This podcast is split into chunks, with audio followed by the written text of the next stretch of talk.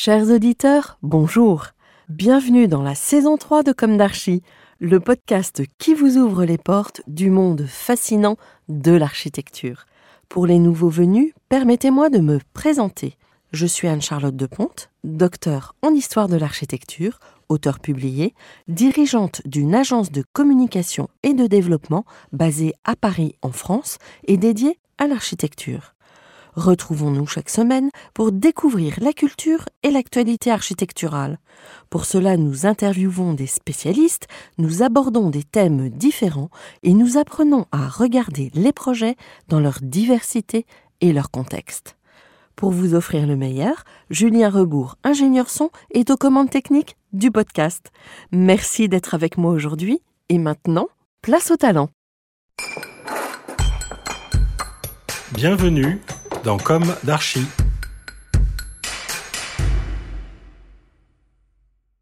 Chers auditeurs, ravi de vous retrouver aujourd'hui en compagnie de Clément Maître et Robinson Neuville.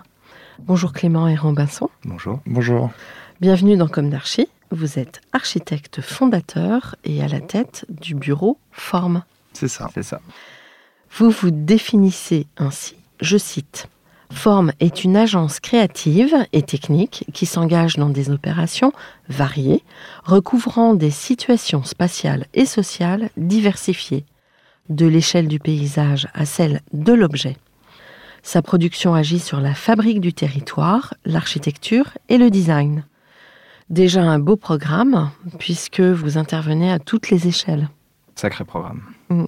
Vous ajoutez, je cite, Forme fonde sa méthodologie sur une exploration des possibles. Forme défend une disponibilité affirmée à l'égard de l'inattendu, de l'incongru apparent, du potentiel inventif de toute situation pour aboutir à une production indépendante et décomplexée. Vous êtes jeune et vous convoquez d'emblée dans le champ des possibles la créativité. C'est ce qui me donne une grande envie de vous entendre et de connaître mieux votre travail. On va commencer par le début, comme il est d'usage ici. Quel est votre parcours ou quels ont été vos parcours respectifs? Quelles ont été vos jeunesses respectives? Où s'est ancrée votre envie d'architecture? Quelles ont été vos études? Robinson. Alors, euh, à la base, donc Clément et moi, on s'est connus euh, à l'école d'architecture de Versailles. Donc ça, c'est un peu le fondement finalement de notre relation et de l'amitié qu'on a créée là-bas. Plus personnellement, moi, j'ai grandi plutôt à Paris, d'un père designer et d'une mère euh, psychologue. Donc un mélange forcément explosif. Entre le questionnement et la forme. voilà, ça. On en reviendra par la suite. Et ensuite, euh, bah non, après des études assez classiques, euh, un baccalauréat scientifique et puis l'école d'architecture, qui n'était pas forcément euh, mon premier choix. Mais par contre, effectivement, l'envie peut-être de créer, de s'intéresser à une méthode ou à une manière de changer un peu les choses autour de soi. Et donc finalement, l'école d'architecture est arrivée. Et ça a été une vraie découverte, parce que finalement, euh, avant d'y être, je pense que j'avais pas vraiment réalisé euh, ce que ça impliquait, ce que c'était que ce métier. Et ça a été un long apprentissage, et un long apprentissage fait de collaborations diverses, euh, dont une que j'ai gardée un peu plus que les autres, c'est Clément. Mais en fait, vous étiez curieux par nature, parce qu'autrement, vous ne seriez pas allé jusque-là. Certainement. probablement. Clément euh, bah, un peu de la même manière, je pense que ce qui nous rassemble, ou en tout cas euh, quelque chose qu'on a en commun, c'est qu'a priori, euh, on n'est pas né dans l'architecture. En tout cas, moi, mes parents étaient scientifiques, je suis dans une famille, tout le monde est ingénieur, et donc je suis un peu tombé par hasard là-dedans. Mais pas ingénieur bâtiment alors? Non, non, ingénieur agroalimentaire pour être précis. et du coup, par hasard, Bon, c'est une anecdote peut-être un peu euh, banale, mais euh, finalement, euh, ce qui m'a fait choisir, ou en tout cas postuler en école d'architecture, c'est un, guide de l'étudiant, un QCM, qui a abouti sur vous pourriez faire mathématicien ou architecte. Du coup, j'ai candidaté dans les deux, et puis finalement, j'ai choisi l'école d'architecture de Versailles. Ils ont progressé dans les QCM. Hein. Ça fait de bon temps, il n'y avait pas ça. Ils sont précis maintenant. Ouais. ouais. Du coup, après, bah, c'est vrai que l'école d'archi de Versailles, ça a été un peu une, euh, une révélation, une découverte en tout cas de, ce, domaine euh, assez vaste. Et là, on s'est rencontrés, on a commencé à collaborer assez rapidement quand on était étudiant. On a trouvé ça assez rigolo. Et du coup. Euh, oui, même de faire des concours étudiants, de faire.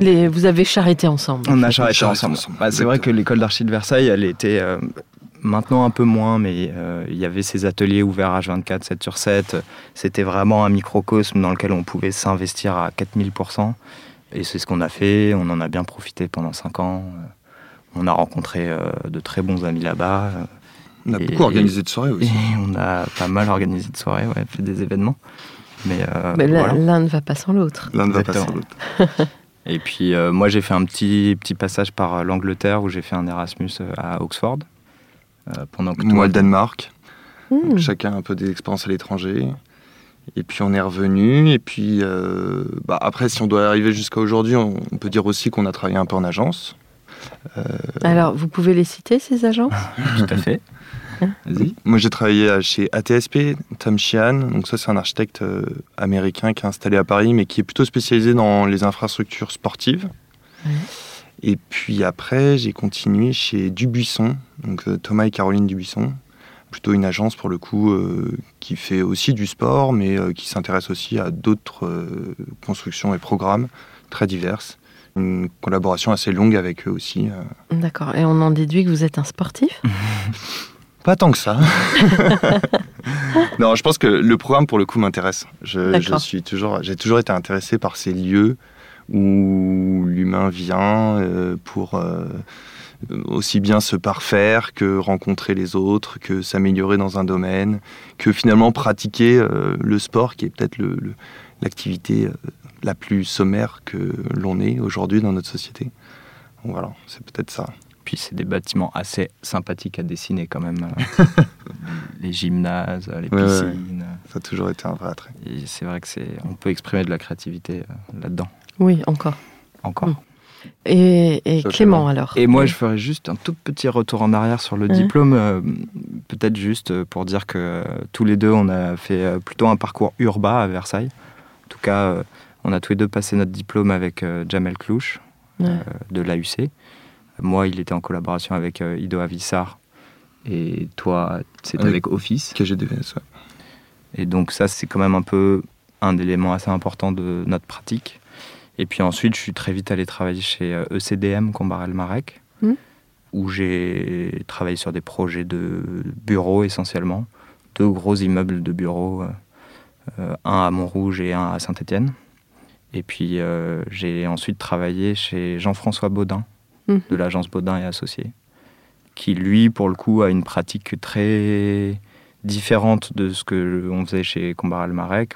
Peut-être, je dirais que un peu atypique dans le sens où voilà, il travaille essentiellement sur des programmes de musée, il fait de la scénographie, dans des contextes de réhabilitation un peu exceptionnels.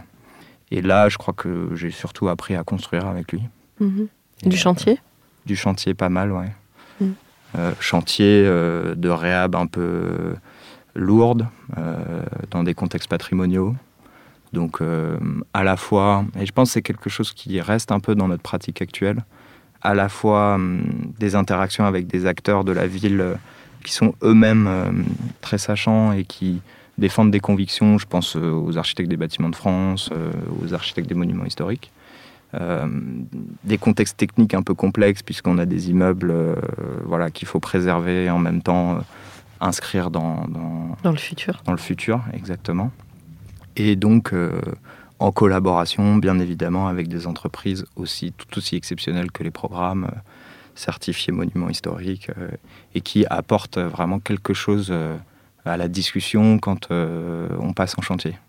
Et c'est vrai qu'aujourd'hui, à l'agence, je pense qu'on valorise toujours cette phase du chantier comme une phase de projet en tant que telle. C'est pas juste la réalisation. La réalisation, mais c'est aussi un moment où on peut concevoir, ou en tout cas, euh, on peut affiner le projet euh, en collaboration avec les entreprises et de manière à. Je pense qu'aujourd'hui, on s'en sert pour essayer d'être le plus juste possible dans notre réponse, puisque euh, parfois l'entreprise, elle est en mesure de nous dire bon, bah, cette solution-là, elle va être moins coûteuse en carbone, puisque je vais pouvoir faire venir tel matériau, le faire de telle manière, éviter euh, des méthodes de confortement euh, qui peuvent être lourdes, etc. Et donc, cette discussion-là, on l'amène encore aujourd'hui dans les projets qui sont bien évidemment un peu à beaucoup plus petite échelle ou en tout cas avec des budgets moins conséquents. Mais on, cherche à conserver ça. Mhm. Donc euh, vous avez décidé à un moment donné de vous associer. Tout à fait. Exactement. Quel a été l'élément déclencheur une commande? Euh, Oui et non, je dirais. En fait, euh, ce qui s'est passé, c'est que peut-être si on doit le raconter la belle histoire, euh, on a décidé de s'associer. En fait, on a fait un concours quand on était en deuxième année d'école d'archi pour la direction de l'innovation de Groupama, où ils nous ont demandé de réfléchir à ce qui aujourd'hui est le coworking. Mais à l'époque, euh, ça n'avait pas véritablement de nom. Mm. Et donc, on a fait ce concours, on a gagné. Robinson, moi et un, un ami à nous qui s'appelle Baptiste Blot, qui travaille en Suisse actuellement. Et je pense que ce jour-là, on s'est un peu dit, ah, c'est quand même cool de bosser ensemble, de faire des projets et, peut-être de gagner des concours. Et il y avait cette idée qu'on on le ferait plus tard, une fois qu'on serait diplômé. Mais ensuite, la vie a fait que ça s'est pas passé euh, parfait, de façon parfaitement linéaire, je dirais. C'est toujours comme ça. Exactement. Exactement. Mmh. Et je pense que moi, j'avais euh, à la fois, euh, chez Jean-François Baudin, j'avais un grand plaisir à travailler euh, avec lui et sur des sujets euh, très spécifiques. Et en même temps, peut-être euh, le sentiment que sa pratique était assez éloignée des, des, enjeux d'aujourd'hui.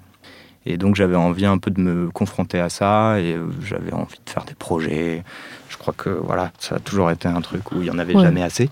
Voilà, de prendre votre place. Exactement. Et du coup, en fait, j'ai commencé à faire de la réhabilitation d'appartements pour tous mes copains qui s'achetaient leur premier appart.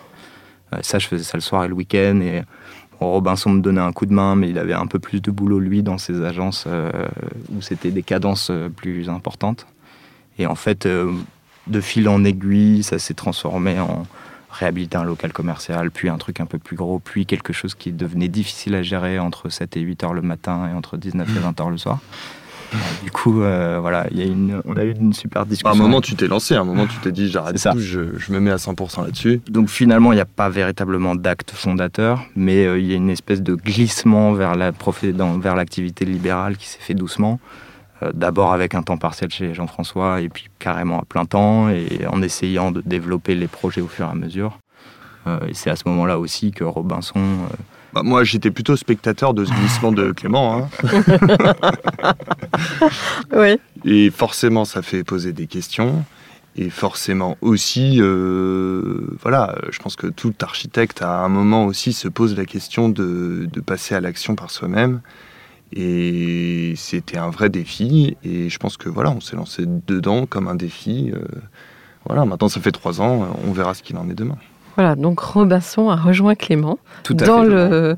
finalement, assez rapidement, hein, puisque moi, ça faisait à peine un an que je bossais tout seul, et puis je bossais vraiment sur des tout petites choses. Et donc, euh, euh, mais dans ce sens, je pense qu'on a un peu mis la charrue avant les bœufs. On n'a pas eu ce projet qui nous a dit, OK, il faut qu'on s'installe, on a un projet suffisamment conséquent. On a plutôt dit, on va faire une agence, et puis cette agence, elle va nous servir pour accéder à la commande. Alors justement, j'ai une question qui est récurrente dans Comme d'Archi. Peut-être que vous avez déjà répondu d'ailleurs dans ce que vous venez de dire. Est-ce qu'aujourd'hui, vous avez le sentiment d'avoir accompli ce que vous imaginiez à la sortie de l'école? Vous avez dit que vous souhaitiez euh, faire des projets ensemble. Est-ce que c'était ça déjà, ce que vous imaginiez à la sortie de l'école? Hmm, oui, d'une certaine façon, c'était ça. Ou en tout cas, euh, dit différemment, je pense qu'on en a bien profité de ces dix premières années d'exercice jusqu'à présent, enfin, on, prend énormément de plaisir à travailler. Et donc, euh, dans ce sens-là, euh, euh, oui, on a accompli ce qu'on souhaitait. Je pense que quand on est l'école d'archi, c'est quand même un moment un peu exceptionnel. c'est génial d'étudier l'architecture. C'est vraiment cinq ans hyper stimulant, intéressant. On n'envisage pas la limite et, on, souhaite qu'une chose, c'est de continuer comme ça pour travailler ensuite au quotidien. Je pense que d'une certaine façon, ça, on l'a peut-être accompli, donc on en est content. Mais après, c'est vrai que pratiquer, ça nous amène à avoir d'autres envies aussi. Hmm. Donc, voilà, je pense que vous faites référence à nos années d'école d'archi et je pense qu'effectivement, aujourd'hui, alors les envies qu'on avait à l'époque, peut-être on les a accomplies, mais surtout aujourd'hui, on en a d'autres, de nouvelles. Je, pense qu'effectivement, on a pensé à un certain métier à l'école, qui était un, métier très intéressant. Et aujourd'hui, plus on avance, plus on découvre aussi d'autres facettes de ce métier, qui, sont, qui sont intéressantes aussi, mais qui produisent du coup de nouvelles envies et qui donnent aussi. Alors, quelles sont-elles ces envies C'est une bonne question. bah, je pense que quelque chose auquel on n'est pas confronté quand on est étudiant, c'est euh, le client qu'on a en face de nous ou l'utilisateur du bâtiment qu'on conçoit. C'est vrai. Du coup, on est à l'école, on fait des choses euh, plutôt en lien avec les références euh, qui nous intéressent. Avec, on est son propre client même, hein, souvent. On fait son propre programme, donc bon déjà ça c'est. Mmh. Et ensuite, ouais. Et ensuite on commence à pratiquer et puis on doit discuter avec des gens, négocier, se mettre d'accord, convaincre. Et ça, c'est quelque chose qui nous semble, enfin, qu'on aime beaucoup finalement aussi. Et peut-être on, on, se doutait pas de cet aspect de notre profession quand on était étudiant. Et aujourd'hui, on a encore plus envie d'accomplir euh, des choses euh, de cette manière-là, en collaboration avec les gens pour qui, avec qui on travaille. Voilà, donc appel au maître d'ouvrage, une jeune agence optimiste, euh, optimiste avec euh, une part de créativité et de poésie, parce que c'est ce que j'ai vu, euh, c'est ce que j'ai remarqué en tout cas dans ce que vous présentez. Et vous vous autorisez à rêver, en fait. C'est ce que je ressens. Et je trouve que c'est chouette parce que beaucoup de vos confrères jeunes et de votre génération sont très sérieux par rapport à l'urgence climatique est tellement sérieux que je pense qu'il y a une part de rêve qui, qui s'évapore, qui est plus là. Et moi, je la retrouve en vous, en tout cas dans ce que vous présentez. C'est pour ça d'ailleurs que vous avez une certaine singularité. Euh, donc vous êtes encore tout neuf hein, dans votre pratique. D'ailleurs, vous allez maintenant nous raconter l'histoire de vos projets, qui est une histoire naissante, et on vous en souhaite plein. Nous aussi. Alors, ce qui ne veut pas dire ce que je viens de dire, que vous excluez euh, tout ce qui est euh, durabilité, etc. Je ne crois pas.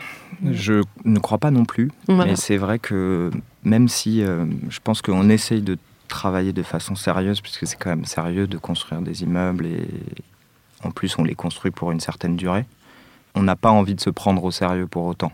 Mm. Et c'est là où bah, c'est pas parce que c'est des sujets compliqués, qu'il y a des enjeux financiers importants, que, enfin, tout, tout ce qui peut faire euh, la complexité de notre euh, profession, c'est pas pour ces raisons-là qu'on doit euh, pas rigoler au passage. ou prendre du plaisir. Ou prendre du plaisir. Et du coup, si vous avez du plaisir à travailler, vous allez le transmettre dans les espaces que vous allez proposer. Et puis pour aller plus loin sur ce que dit Clément, je pense que l'architecture, c'est un moment quand même façonner son environnement. Et je pense que c'est intéressant de se questionner sur euh, des usages. Et on parle de, rigoler, mais c'est finalement juste produire, euh, oui, du plaisir euh, aux habitants, aux usagers, autour d'une question qui mérite d'être résolue d'une manière peut-être parfois un peu atypique, quoi. Mmh. mais il y a quelques projets qui sont. Enfin, déjà le premier. En fait, le premier projet, c'est assez marrant et c'est assez drôle comme ce premier projet en fait a été peut-être un peu une réaction en chaîne. C'est tout simplement, euh, j'étais en colloque avec une fille qui avait été propriétaire de son appartement à Voltaire. Puis ensuite, je suis parti vivre euh, ailleurs. Et elle m'a appelé un jour en me disant Est-ce que tu veux pas refaire l'appart dans lequel on a vécu? Finalement, tu as vécu dedans, donc peut-être que tu es le mieux placé pour le refaire. Et donc, euh, fleur au fusil, j'y suis allé avec un budget divisé par deux avec des envies, euh, avec beaucoup, beaucoup trop d'envies par rapport aux 45 mètres carrés euh, dans lesquels on les a fait. Mais, euh, mais c'est là ouais, aussi où c'était hyper drôle. quoi. C'était parfois un peu compliqué, surtout en chantier, enfin voilà, avec une entreprise qui a du coup accepté de baisser ses prix pour travailler avec nous. Enfin voilà, toutes les difficultés qu'on peut rencontrer quand on est jeune. Et ça, c'est le premier projet. En fait, ces gens-là, ils nous, ils nous ont suivis assez longtemps, puisque finalement son époux euh, est pharmacien et du coup il nous a commandé l'aménagement de sa pharmacie. Donc on a fait un de nos premiers projets euh, d'espace euh, de, RP, d'espace recevant du public. C'est une petite pharmacie pas très loin d'ici. Donc dans l'histoire de nos projets, il y a cette phase de pharmacie qui est une phase très intéressante parce que à la fois, bon, c'est un programme essentiellement intérieur qui a priori consiste uniquement à essayer de faire rentrer un maximum de médicaments dans un minimum de mètres carrés mais en même temps. Euh, euh, c'est de l'urbanisme médicamenteux. Ouais, peut-être, ou en tout cas, c'est le, c'est un lieu de soins dans un sens. Et donc, euh, c'est un lieu qui doit accueillir les gens de façon agréable, euh, qui doit les faire se sentir rassurés. Et donc, il y a une vraie question d'architecture, euh, de comment on éclaire ces lieux-là qui sont souvent éclairés, pas éclairés naturellement.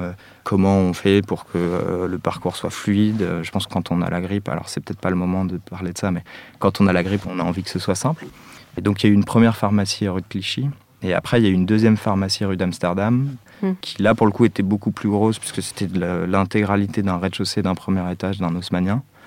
Et ça, ça a été aussi un projet assez euh, intéressant sur comment on fait pour intervenir dans un existant, comment on fait pour faire évoluer la destination d'un bâtiment qui, a priori, quand même, a été conçu pour remplir une fonction plutôt liée à l'habitat, même si les rez-de-chaussée de l'haussmanien sont souvent des commerces? Très vite, l'entresol, euh, c'est du logement. Et donc il a fallu euh, concevoir à la fois un espace euh, d'accueil du public, donc une boutique, enfin une officine, un parcours, un flux assez complexe à gérer puisqu'en fait il y avait un porche pour accéder à la cour de l'immeuble. Donc la boutique en fait elle passe au premier étage, elle redescend au rez-de-chaussée. Donc on a fait un ascenseur, deux escaliers, une dizaine de, de banques d'accueil. Un robot aussi un robot pour distribuer les médicaments, donc tout ça dans un haussmanien, avec des laboratoires, puisque c'est la pharmacie, elle s'appelle la pharmacie homéopathique de l'Europe. C'est la plus grosse euh, productrice d'homéopathie à Paris. Donc ils ont des laboratoires où ils fabriquent des médicaments euh, sur place. Ce qui, pour nous, a été aussi une grande découverte d'imaginer que dans un immeuble haussmanien, on puisse euh, mmh. fabriquer des gélules d'homéopathie. Et puis les bureaux, toutes les activités annexes, le stock, etc. Donc ça, été un projet euh, qu'on a abordé en effet avec cette structure un peu brute, euh, puisque finalement il y avait quand même un budget restreint. Et aussi, et je pense que ça c'est quelque chose qui nous tient à cœur, c'est chercher à agir de façon un peu juste sur l'existant. Donc si on doit euh, casser un plancher pour créer un escalier, où est-ce qu'on va faire la trémie? Et au passage le renforcer ce plancher puisque il faut pouvoir mettre beaucoup plus de poids que si on fait un logement. Comment on fait pour concevoir ça de façon à ce que l'escalier puisse aussi résoudre ces problématiques structurelles, à la fois être bien implanté pour euh, gérer les flux et en même temps euh, s'inscrire de façon un peu euh, douce dans le bâtiment, sans trop le, déranger, je dirais. Pareil pour l'ascenseur. comment on fait pour faire un ascenseur? Parce que faire une étude de sol pour créer des fondations dans le 9e arrondissement de Paris, c'est quand même un peu compliqué. Comment on fait pour faire un ascenseur sans trop chatouiller les fondations de l'immeuble existant? Ça, ça a été assez drôle euh, comme étape de projet. finalement, le... un projet intérieur est très ancré dans le... la ville. Oui, tout à, fait. À Paris. Bah, euh, c'est une manière de la découvrir en tout cas. De faire un projet euh, dans un endroit comme ça, c'est une manière de découvrir la ville, une autre histoire de la ville, peut-être. Et un autre projet dont j'avais envie de parler, c'est l'hôtel à Angers si tu veux. on a eu une petite phase où euh, on nous a demandé de réfléchir à un hôtel 5 étoiles euh, dans un domaine viticole euh, dans le Maine-et-Loire, pas très loin de là où habitent mes parents. Et un projet un peu, un peu mégalo, mais en même temps pris par des enjeux de comment on fait de l'architecture dans un territoire rural, avec a priori des élus qui n'ont pas forcément trop envie de voir des immeubles de 5 étages se construire, etc. Euh, et donc euh, une discussion assez euh, vive. vive avec le client, en fait, mais en même temps qui nous a poussé à vraiment réfléchir et travailler à proposer un projet qui soit cohérent, qu'on puisse justifier dans les moindres détails, puisqu'à chaque fois qu'il y avait un truc un peu pas évident, il nous disait mais ça, c'est quoi ça? Donc c'était un client à la fois très dur et en même temps. Euh, il est sorti ce projet? Non, il n'a pas été construit pour plein de raisons. Et euh, d'ailleurs, euh, c'est un grand, c'est une grande tristesse pour moi parce que je suis sûr qu'il serait super ce bâtiment. Mais à la fin, on vous proposait de quand même de construire un hôtel ex nihilo. Oui. Et le projet, de toute façon, c'est pas fait. Non. S'il se faisait, c'était le vôtre. Oui. Il n'y avait pas de compétition dessus. Non, non, non. non c'était une commande directe. Directe. Et je pense que peut-être. Euh, ça, c'est ce qui a motivé Robinson à me rejoindre, parce que là, il s'est dit Ah, c'est quand même cool de faire un hôtel 5 étoiles dans un domaine viticole. mais je pense qu'à travers ce que dit Clément, ce qui est intéressant aussi, c'est peut-être. Euh, et c'est dans le sens de votre question, moi j'ai plutôt compris comme ça, c'est l'histoire aussi des projets, genre peut-être comment nous, comment on fait leur histoire, ou comment l'histoire qu'on leur écrit, la méthode qu'on applique peut-être aussi. Bah, je pense que vous êtes quand même maître de vos projets quelque part, effectivement. Donc. Euh, autrement, vous ne seriez pas là. non, mais c'est plutôt que du coup, euh, on peut peut-être expliquer aussi euh, un peu comment on procède, parce que la relation avec le client, elle se passe aussi à travers la méthode de travail qu'on développe. Il se trouve qu'à l'agence, ce qu'on essaye de faire de plus en plus, enfin je sais pas, c'est un truc en tout cas qu'on a lancé et qui nous intéresse et qui rejoint aussi ce que vous disiez en préambule un peu sur la recherche, la créativité et l'attrait pour peut-être l'atypique et l'incongru c'est que finalement, nous, on aime bien, quand on aborde un projet d'archi, alors on rencontre le client, on écoute ses demandes, on, essaye d'échanger au maximum avec lui pour vraiment cerner le sujet. Et puis après, on rentre dans une période un peu de réflexion où finalement, on expérimente très largement de nombreuses pistes.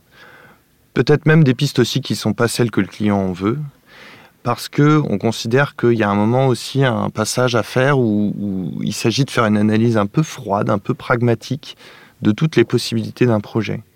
Au regard de certaines règles, de certaines demandes, de certains programmes, de certaines problématiques aussi qui peuvent être très propres à un lieu ou, une matière.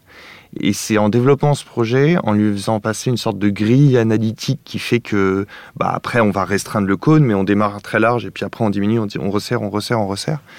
Et après, on en présente un certain nombre aux clients aussi, on échange, on rééchange avec lui. Mais ce qui fait aussi qu'on aboutit à des projets finalement qui sont jamais trop ce que nous on prévoyait ou ce que le client prévoyait aussi. Donc finalement, il y a une sorte d'évolution comme ça d'une manière de faire le projet qui doit sortir un peu de lui-même. Oui, euh, enfin moi je le comprends comme quelque chose qui n'est pas forcément maîtrisé au départ, mais qui va permettre de faire émerger une singularité. Oui, ou en tout cas dans le process de créativité qu'on cherche à mettre en place. Et ce dont on se rend compte, c'est que assez vite, on peut avoir tendance à répéter, euh, faire des variantes sur le même thème un petit peu, à se reposer sur ses acquis, mais euh, de façon très positive. Hein. Parfois, euh, finalement, comment on fait pour à chaque fois se réinventer On est obligé de se forcer à voir différemment ce qu'on voyait d'une certaine manière avant. Et donc pour le faire, on, presque c'est une presque une approche par l'absurde. C'est là où les mathématiques sont pas très éloignées de ce qu'on fait on va dire, OK, euh, a, priori, de façon innée, qu'est-ce que j'ai envie de faire là? Et puis ensuite, qu'est-ce que ce serait le projet inverse? La contradiction, quoi. Et puis ensuite, ce projet inverse, il nous amène à nous poser une autre question. On dit, OK, c'est quoi le projet qui va à fond dans cette question-là? Et de fil en aiguille, on fait euh, plein de choses et après, on, se retrouve à découvrir parfois même des formes ou des projets ou des manières d'organiser le plan euh, auxquelles on n'aurait pas forcément pensé, en fait. En fait, vous mettez en contradiction votre propre travail, vous faites un contre-projet qui vous permet de faire une synthèse. Et souvent, nous, on appelle ça des scénarios. Mm. Et du coup aussi, l'autre grande liberté que je vois un peu dans ce principe-là, c'est que chacun peut y mettre un peu sa touche. C'est-à-dire que même les gens avec qui on collabore, ils nous disent, bah moi je, moi je pense à ce scénario-là. Moi, j'y avais pas du tout pensé. Bon bah vas-y, développe-le. On le présente, on en parle, on le présente. Ça permet vraiment de faire avancer en parallèle des pistes et je pense qu'à la fin, surtout, ça permet de générer un projet qui se nourrit de toutes ces expériences. Et euh, parce que peut-être on peut douter parfois, une fois qu'on a choisi, on choisit un peu de façon objective. Et du coup, quand on doute un peu en phase de. Quand il faut déposer un permis de construire et qu'on se dit est-ce que c'est ça le bon projet? On peut revenir sur ce petit carnet de recherche et se dire oui, en fait, on ne l'a pas choisi au hasard. Euh, on, a, on a un peu séché le sujet au point qu'on on sait que c'est ça qu'il faut faire. En tout mhm. cas, c'est ce qu'on a envie de faire. Mais ça, c'est quelque chose que Robinson, euh, tu le dis pas, mais c'est que tu as appris en travaillant chez Birkingles quand même. Euh, oui, non, c'est un, ah oui, donc, ah oui, c'était chez Birkingles. J'ai pas Au relevé tout à l'heure. que c'était chez Big. Si, si, mais c'est une méthode effectivement qui développe là-bas et que j'ai toujours trouvé intéressante. Et c'est vrai que je continue Combien de temps chez Big Un an? Oui, un peu moins que ça, mais c'était très intéressant. C'était une césure une césure. Mais comment on arrive à rentrer là-bas quand on est français bah, Ils étaient plus petits que ce qu'ils sont aujourd'hui. Hein. mais si, l'histoire est drôle parce que du coup, euh, moi je suis parti en Erasmus et comme quelques chanceux de l'école, puisqu'il n'y a pas de place pour tout le monde. Et malheureusement ou heureusement, Robinson n'a pas eu la chance d'avoir la place dans l'Erasmus qu'il convoitait. Peut-être qu'il avait visé quelque chose de trop euh, populaire aussi, je ne sais pas. Et du coup, ils se sont dit avec Baptiste, le troisième, le fameux troisième qui n'est pas là aujourd'hui, euh, bon bah on va aller bosser au Danemark et puis on va essayer de candidater dans les agences. C'est à l'époque euh, une agence qu'on regardait beaucoup, euh, mine de rien, peut-être moins aujourd'hui quand même. Mais euh, non, l'histoire que je trouve assez drôle, je sais pas si tu as envie d'en parler, mais c'est l'histoire des boucles horizontales et verticales.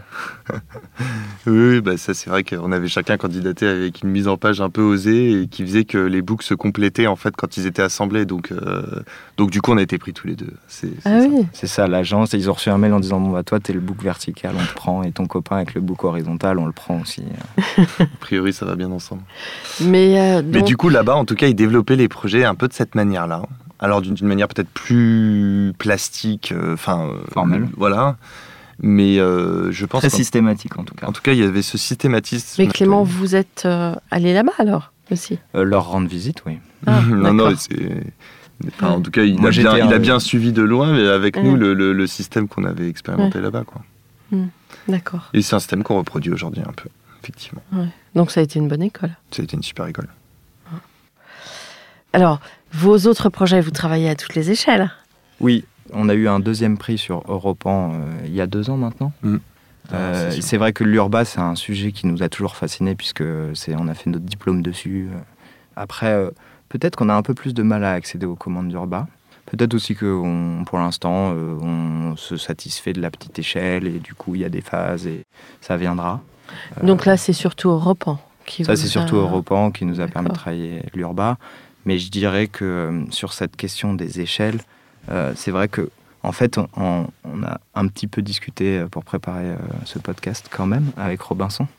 Et on s'est dit, peut-être il y a quelque chose qu'on peut dire et qui est peut-être pas évident pour tout le monde, mais nous, ça nous paraît tellement, enfin, je sais pas, c'est qu'on a du mal à définir la limite entre le design, l'architecture, l'urbanisme, ou en tout cas on les voit plutôt comme des outils dont on peut se servir au moment où on a besoin. Et donc c'est vrai que euh, on se plaît à faire un peu de design. Euh, je dirais peut-être un peu simplement, mais parfois on se pose la question est-ce qu'ici il faut faire une cloison ou est-ce qu'il faut faire un meuble? Et finalement, euh, on finit par dessiner des lampes et on trouve ça tout aussi intéressant. Et, et, comment on fait pour raccrocher l'objet, peut-être un peu de design, à, au projet d'architecture dans lequel on va l'intégrer et éventuellement à la ville ou au territoire dans lequel ce projet euh, se situe. Ça, c'est quelque chose qui nous intéresse beaucoup et qu'on cherche à développer euh, à terme. Puis je pense, euh, moi, je pense à un projet souvent qui revient, qu'on cite quand on doit parler de ce sujet de l'échelle et l'urbanisme, l'architecture, le design. c'est toujours ce projet de, Sana qui est, assez vieux, qui est assez ancien, où en fait, c'est la mise en place d'une série de barbecues barbecue. dans un champ régulièrement espacé. Et il y en a comme ça, il y en a 50 ou 100 à perte de vue. Et voilà, à quel moment le barbecue devient euh, de l'urbanisme? À quel moment euh, il reste un objet quand il est multiplié par autant de fois et qu'il est disposé d'une manière aussi euh, réglée? Je pense que l'objet, l'urbanisme, quid de l'un à l'autre. Mm. Un projet qui peut peut-être illustrer cette démarche-là, c'est un projet qu'on a fait en collaboration avec une agence qui s'appelle Bowman à Lyon au sein du centre commercial de Pardieu, qui est en cours de réhabilitation par euh, MVRDV. Et euh, la demande de notre client, euh, qui était le food market, a priori déjà c'est un, événement qui a lieu un peu régulièrement à Paris, c'était de concevoir un restaurant dans une coque de commerce, de centre commercial un peu classique. C'était un magasin de vêtements, je crois, avant. De concevoir un restaurant, ce qui s'appelle un food court, qui avait euh, vocation à durer un an, peut-être un an et demi. Bon, et nous, là, c'est vrai qu'à ce moment-là, on s'est dit, OK, euh, s'il faut le jeter, ce projet, comment on fait pour euh, réduire son impact environnemental? Et, c'est là que, en cherchant, en cherchant les acteurs locaux, en réfléchissant à la façon dont on pouvait fabriquer des tables un peu simplement pour que les gens puissent s'installer, des tables qui pouvaient aussi être des stands de, restauration, on a euh, développé avec euh, Baumann euh, ce principe d'échafaudage. En fait, on est allé chercher un, échafaudeur un peu équilibriste qui, fait qui échafaude des monuments historiques dans la région lyonnaise. Donc, il, est capable de mettre un échafaudage au-dessus d'une coupole pour venir la réhabiliter. Donc, on a eu de nombreuses discussions avec cette société qui, en fait, nous a loué les échafaudages. On les a installés dans le restaurant, on y a accroché quelques morceaux de bois pour fabriquer des tables. Et puis à la fin de l'occupation, on lui a rendu l'échafaudage et on espère qu'aujourd'hui, il est peut-être euh, en train d'étayer la façade d'un monument historique, euh, je ne sais où. Avec le restaurant. Et ça, dans un sens, à la fois, il y, a l'échelle territoriale, comment ce morceau de tube d'acier il se déplace et il remplit des fonctions et il change de forme lui-même tout seul. Et en même temps, finalement euh, comment le mobilier, l'objet euh, peut euh, fabriquer une architecture, puisque c'est un, c'est un échafaudage du coup dans lequel on se déplaçait, qui était plutôt à l'échelle du bâtiment qu'à l'échelle de l'objet. Mhm. vous avez, pour la version anglaise, choisi un projet. Est-ce que vous voulez quand même en dire quelques mots en, français? Bien sûr. Bien sûr. On a choisi un projet en fait qu'on vient de livrer, il s'agit de la Villa Magalon. Donc c'est un projet euh, atypique, exceptionnel. Euh, il s'agit d'une, finalement d'une pièce de convivialité qui est dans un, parc, dans le 7e arrondissement de Paris.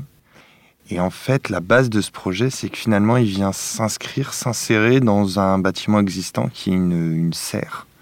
Donc une serre euh, ancienne qui était délabrée et honnêtement proche de, de, de l'extinction. De l'extinction et donc euh, le choix a été fait finalement de la conserver en état, de la transformer totalement pour pouvoir totalement changer sa fonction. Donc y mettre euh, l'accueil des malades. En fait, euh, donc c'est une clinique privée qui a des traitements plutôt lourds et donc les malades qui sont là pour un certain temps peuvent par session être invités dans cet espace qui est donc un peu hors de l'hôpital, hors du temps, dans le parc, en interaction directe avec la nature pour euh, finalement euh, bénéficier de, sessions de conférences, de cours d'art plastique, de cours de yoga, des choses qui n'ont rien à voir avec le son.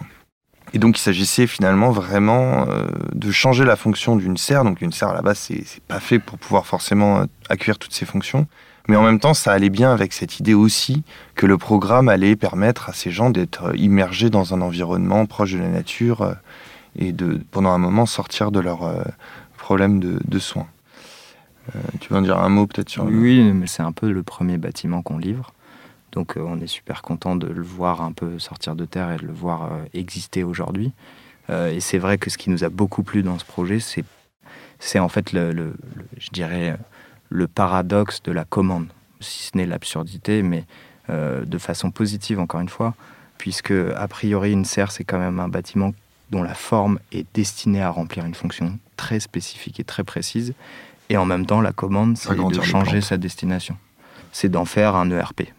Et donc, euh, comment on fait pour changer la destination d'un bâtiment euh, vraiment très contraint? Ou en tout cas... Euh, bah, L'effet de serre, déjà. voilà. Et a priori... grosse contrainte. Tout à fait. Et ce qu'on a trouvé assez drôle euh, tout au long de ce processus, c'est qu'elle euh, a été conçue pour essayer d'emmagasiner un maximum de chaleur. Et nous, la demande qu'on nous a faite, c'est plutôt de comment faire pour la climatiser. Du coup, euh, ça, c'était assez drôle. Après, je ne sais pas si la façon dont on l'a traité est forcément idéale, puisque on aurait aimé pouvoir rester sur des choses très archaïques. Et puis, à un moment, il a fallu quand même faire rentrer de la technique là-dedans. Mais euh, c'est aussi la façon dont on l'a traité, du coup, euh, jouer avec ce paradoxe. Donc, de toute manière, euh, comme disait Robinson, le, contexte était très spécial, puisque c'est le 7e arrondissement de Paris, c'est un secteur sauvegardé, soumis à l'avis des ABF. En l'occurrence, ce bâtiment, il était destiné à être conservé en l'état. Donc, il y a une longue discussion avec Frédéric Masviel, l'ABF du 7e arrondissement, que je salue s'il m'écoute. qui euh, a été super à l'écoute. Et par contre, c'est vrai que très vite, on, s'est mis d'accord sur euh, une démarche qui a guidé euh, la conception. C'était de dire, bon, bah, tout ce qui sort du sol, c'est restauration patrimoniale à l'identique, si ce n'est que ça passe en double vitrage pour quand même essayer d'économiser de l'énergie. mais par contre, ce qui a sous le niveau du sol, vous pouvez faire un projet contemporain dessus. Et donc, c'est à ce moment-là que on a décidé de creuser pour gagner en hauteur sous plafond. On a conçu Pareil, c'est un bâtiment dans lequel il n'y a pas de faux plafond, donc comment on fait pour mettre des clims quand il n'y a pas de placo? Du coup, on a conçu une espèce de banc qui fait le tour du bâtiment, dans lequel on a intégré la ventilation, l'électricité, la climatisation. Et aujourd'hui, on y rentre et en fait, euh, on se demande s'il n'a pas toujours été là, et ça, c'est assez drôle. Et euh, des choses que, à la fois, on anticipe, mais en même temps, on est toujours très content de le découvrir quand c'est construit. C'est le fait de creuser, ça met aussi le patient, ou en tout cas les gens qui rentrent dans le bâtiment, à une autre échelle par rapport au jardin. Et donc, il se retrouve un peu plus bas, c'est un peu tamisé. Et donc, dans ce bâtiment qui, a priori, a tendance plutôt à faire fuir leur regard, on se retrouve dans une ambiance un peu tamisée. Il y a vraiment un côté un peu euh, euh, in and out à ce projet, avec finalement euh, comment conserver et réutiliser finalement une enveloppe existante et comment réinterpréter totalement ce qui se passe dedans, tout en gardant des traces du passé peut-être à certains moments, mais réinventer un usage. Hmm. Le tout avec un super maître d'ouvrage et des super entreprises euh, qui sont certifiées monuments historiques. Donc euh, des visites d'ateliers de, charpente euh, en Normandie à discuter de sections de bois qui étaient déjà minuscules mais qu'on cherchait encore à affiner pour rester dans l'épure du bâtiment existant. Super expérience en tout cas. Mhm. Vous travaillez beaucoup en commande privée, essentiellement ou vous bah, À la base, oui. Je pense que c'est la jeunesse de l'agence, c'est la commande en direct. C'est la demande de notre client qui va utiliser les lieux qui vient nous voir. Et ça reste encore aujourd'hui euh, une grande part de notre travail. Après, je mmh. pense que de plus en plus, euh, bah voilà, on commence à s'intéresser au public, au marché public. On, en fait, en fait, tout simplement. Pendant trois ans, on a candidaté, euh, comme toutes les jeunes agences, à beaucoup, beaucoup de marchés publics, sans grands résultats. Et là, depuis l'année dernière, on a commencé à gagner quelques appels d'offres. Euh, donc, euh, on fait la réhabilitation d'ateliers d'artistes pour l'Académie des Beaux-Arts dans le Vexin. Euh, super projet aussi atypique de réhabilitation thermique à l'origine, mais finalement, ça s'est transformé plutôt en, en, réorganisation programmatique des comment on fait pour vivre et travailler dans un lieu, dans un même lieu. C'est un lieu qui accueille des artistes en résidence pendant un an, des artistes qui sont français mais aussi étrangers. Donc il y a une notion un peu de communauté aussi. Moi, je vois ça comme une sorte de comment façonner un peu une communauté, lui donner les clés pour créer. C'est eux-mêmes des artistes, donc euh, provoquer des rencontres aussi entre provoquer les, rencontres. Voilà, c'est vrai que c'est un projet qui est encore en développement, mais qui est, qui est, passionnant. On a démarré une rénovation thermique aussi pour Paris Habitat, dans le 9e, rue Turgot. Donc là, tout autre sujet, euh, plutôt euh, s'interroger sur un acquis, un existant, l'osmanien. Donc le sujet est toujours pour les architectes lourd et, complet, complexe, complet. Euh, ça va être une belle référence. Mais ça va être une super référence. Et puis là, pour le coup, c'est du logement, du logement qui plus est social, vraiment au cœur de la métropole. Donc euh, voilà, là, il y a un... On espère que ce sera une belle référence. En tout cas, on espère faire un projet qui puisse euh, être à la hauteur des habitants. Hmm. C'est un projet d'envergure, là bah, L'idée, je pense que, sans parler précisément de ce projet, mais de manière générale, aujourd'hui à Paris, on a une quantité faramineuse d'existants qui ont vieilli, qui vieillissent. et on rentre dans une phase, euh, une nouvelle étape, je pense, de notre histoire à tous euh, commune au XXIe siècle, où on se pose la question de ces bâtiments, comment les garder et les rendre euh, désormais viables sur le long terme. Et donc la question de Paris Habitat, auquel nous on essaye de répondre, c'est ni plus ni moins que ça. C'est comment faire en sorte que les habitants qui y sont parfois depuis en plus euh, très longtemps, puissent continuer à y rester et améliorer tout simplement. Euh, là, c'est un projet, mais finalement, euh, il y en a combien 10 000 autres sur Paris qui peuvent bénéficier des mêmes traitements. C'est vraiment. Non, mais c'est un peu le, Je pense c'est un vrai sujet qui va être amené à, à se renouveler. Vous avez une équipe ou vous travaillez uniquement tous les deux? Non, non, on a une équipe, on a plusieurs salariés, on accueille aussi des stagiaires. Puis je pense aussi qu'il y a une. Alors au début, on n'avait pas d'équipe. Hein. Mais en fait, très vite, on avait. on avait... Euh, trois, ans euh, travailler avec euh, des salariés, c'est bien. Parce que vous êtes déjà deux. Ouais. Ça, c'est quelque chose qui est venu assez rapidement, peut-être étonnamment, parce que je pense qu'a priori, on n'est pas vraiment des entrepreneurs oui, des chefs d'entreprise. Euh, Managers. Déjà, on a peu de compétences dans ce domaine-là, ça c'est sûr. Et puis, on n'est pas euh, Startup Nation, comme euh, certains aiment le dire en ce moment. Donc, on n'est pas dans une logique de croissance exponentielle. Mais ceci dit, dès le départ, on s'est entouré de collaborateurs. Zoé, elle est arrivée à l'agence, ça faisait trois semaines qu'on était dans l'espace de coworking, dans le premier espace de coworking. Robinson était encore salarié, même s'il travaillait avec nous. Mm. donc, euh, c'est vrai qu'on aime euh, partager ça aussi. Et j'allais dire, pour aller plus loin, euh, on a toujours partagé nos locaux en fait avec d'autres et d'autres agences d'archi. Et on se forme en fait, on fait, on est une petite agence parmi une grande agence quoi. Parce que en fait, on partage pas les projets, mais on partage toutes les autres problématiques. Et je pense que c'est un vrai vivier en fait d'être aujourd'hui. Je vois donc on a partagé les, agences que Clément a citées tout à l'heure. Bowman, ça a été nos partenaires, nos, colocataires de d'agences. aujourd'hui, on partage beaucoup avec une agence qui s'appelle Anavida et puis Moc. Bon, bref, à chaque fois, c'est finalement partager un espace, mais un peu plus, je pense. C'est partager aussi des problématiques et surtout quand on est une jeune agence, en fait, on s'est créé juste ni plus ni moins que notre entourage et qui nous bénéficie au jour le jour. Hmm. En fait, c'est comme une plus grosse agence avec plusieurs projets. C'est ça. Sauf que vous, êtes maître de vos propres projets. Ouais, on en rêve un peu. On aimerait peut-être formaliser ça, puisque aujourd'hui, c'est plus, je dirais, une mise en commun de moyens. Mhm. Euh, peut-être on aimerait aller plus loin. Pour le moment, c'est pas forcément sur la table, mais euh, je pense qu'il serait intéressant. Euh, de changer ou de faire évoluer le modèle de l'agence d'architecture pour justement conserver cette petite échelle d'entreprise artisanale qui est très propre à l'exercice français de l'architecture, mais en même temps euh, faciliter les collaborations, être dans un environnement capable de répondre euh, à des enjeux euh, même ne serait-ce que juridiques contemporains un peu complexes pour faire des projets. C'est un peu ce qu'a fait Plan 01. Exactement. Un peu. Mm. d'une certaine manière. Mm.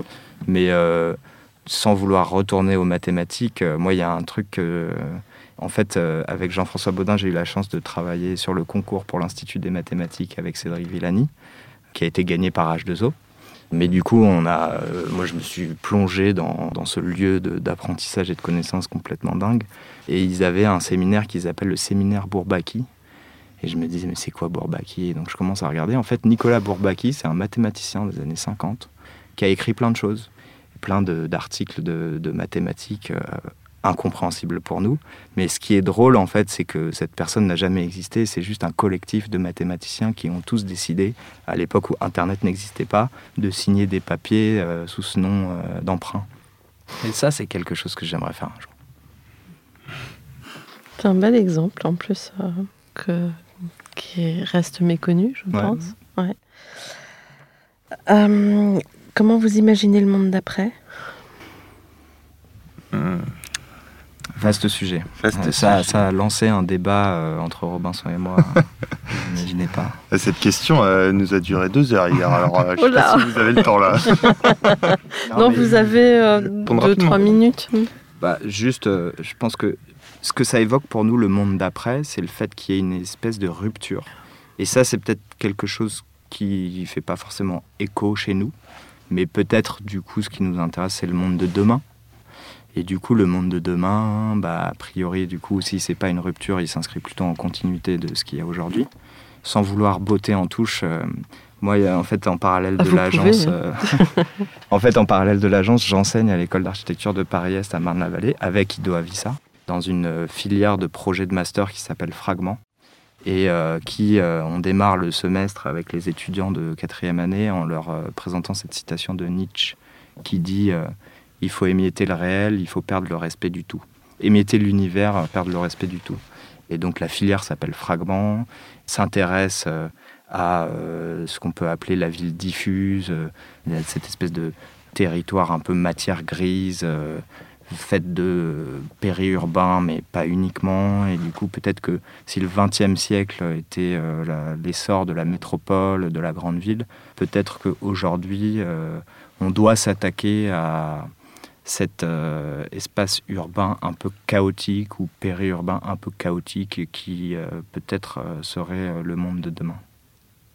Robinson Non, non, mais je pense qu'on en avait parlé, on avait un peu conclu autour de ça. Je ne sais pas si on va être euh, dans, une, dans une société où il n'y aura plus d'électricité plus de pétrole, ou si on vivra au contraire en haut de gratte-ciel en verre. Mais ce qui est sûr, c'est qu'à mon avis, la période qu'on a traversée récemment nous a montré que finalement, c'est un peu peut-être la fin des métropoles.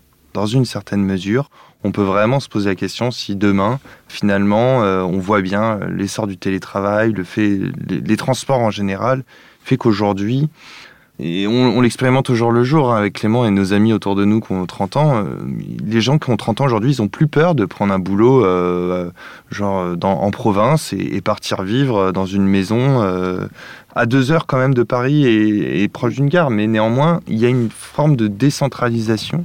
Et je pense que ça, c'est peut-être vraiment un phénomène nouveau. Et voilà, le monde d'après, je sais pas, mais le monde de demain, à mon avis, il est beaucoup plus il va se décentraliser. Voilà. Quel conseil donnez-vous à vos étudiants en architecture aujourd'hui? Bah, Je pense, enfin, on peut donner que un, un ou deux conseils. Bon, déjà, c'est prendre euh, autant de plaisir, enfin, que possible. Ça, c'est sûr. Et puis après, euh, peut-être que la plus grande qualité pour un architecte, c'est de faire preuve de curiosité. Donc, euh, rester curieux. Euh, c'est ça, c'est être euh, probablement un peu libre aussi, parce que finalement, euh, innover, ça oblige à un moment de transgresser un petit peu. Et puis, et puis voilà, expérimenter, rechercher, pas passer trop de temps à la cafette, mais bosser un peu quand même, et puis voilà, ça, devrait bien se passer. Je ne commenterai pas. Pas comme nous. Un mot de la fin ou du début mm. Merci. Merci beaucoup. Bah, merci à vous. Merci pour votre temps. Vous aussi, c'était euh, fort agréable. Chers auditeurs, merci pour votre écoute. Rendez-vous la semaine prochaine pour notre nouveau numéro en français. N'oubliez pas d'ici là le numéro en anglais et prenez soin de vous. Au revoir.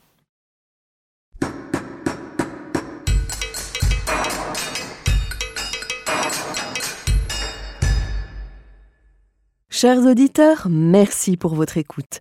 N'oubliez pas de retrouver nos sujets en avant-première sur Instagram à l'adresse at comdarchipodcast, C-O-M-D-A-R-C-H-I podcast. Si vous aimez ce podcast, favorisez sa diffusion en lui donnant 5 étoiles sur Apple Podcast ou sur votre plateforme de podcast favorite, plus un petit commentaire. Et surtout, abonnez-vous pour écouter tous nos épisodes gratuitement. À bientôt et d'ici là, prenez soin de vous.